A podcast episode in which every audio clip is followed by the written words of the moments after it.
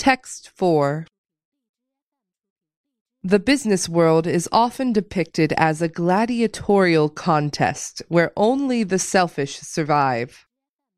If that's what you think, then Wharton professor Adam Grant's Give and Take is the next book for you.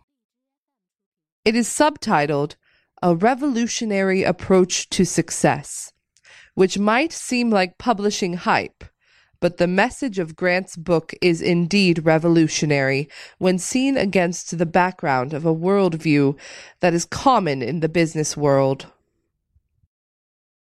Think of the people you work with.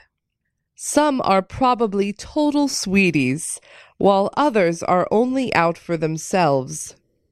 Why such individual differences? Why isn't everyone nice or nasty to an equal degree? This is an evolutionary question.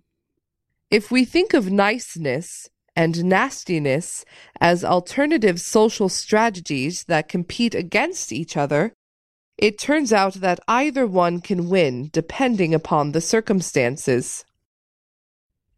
People who employ nasty strategies succeed by preying upon people who employ nice strategies. People who employ nice strategies succeed by banding together to share their beneficence and avoiding people who employ nasty strategies. It's that simple. Many people implicitly think that niceness is a virtue for the rest of life. But when it comes to playing business hardball, only the selfish survive. The message of Grant's book, Give and Take, is that this isn't true. Grant divides people into three behavioral categories givers, matchers, and takers. As their names imply, givers are sweeties who unstintingly share their time and talent, seemingly for the sheer pleasure of it.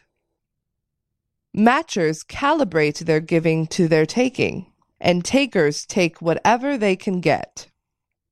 Who does best playing business hardball? It turns out that the givers do best and worst. When they succumb to the depredations of takers, they become doormats and chumps. But when they manage to work with other givers, they produce spectacular wealth and share the collective benefits. Ideology is a lens that colors what we see.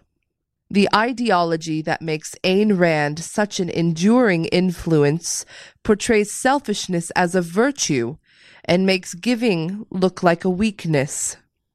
In Rand's epic novel, Atlas Shrugged, the word give is even banned from the vocabulary of John Galt's utopian community.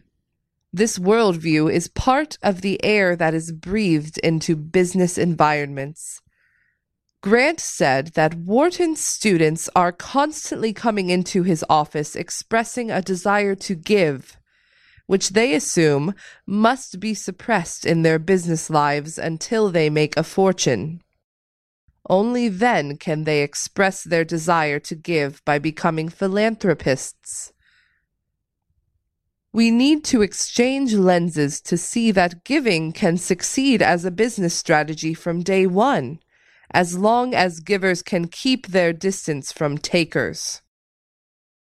Businesses flourish when they create social environments that allow niceness to generate value, thereby winning the Darwinian contest.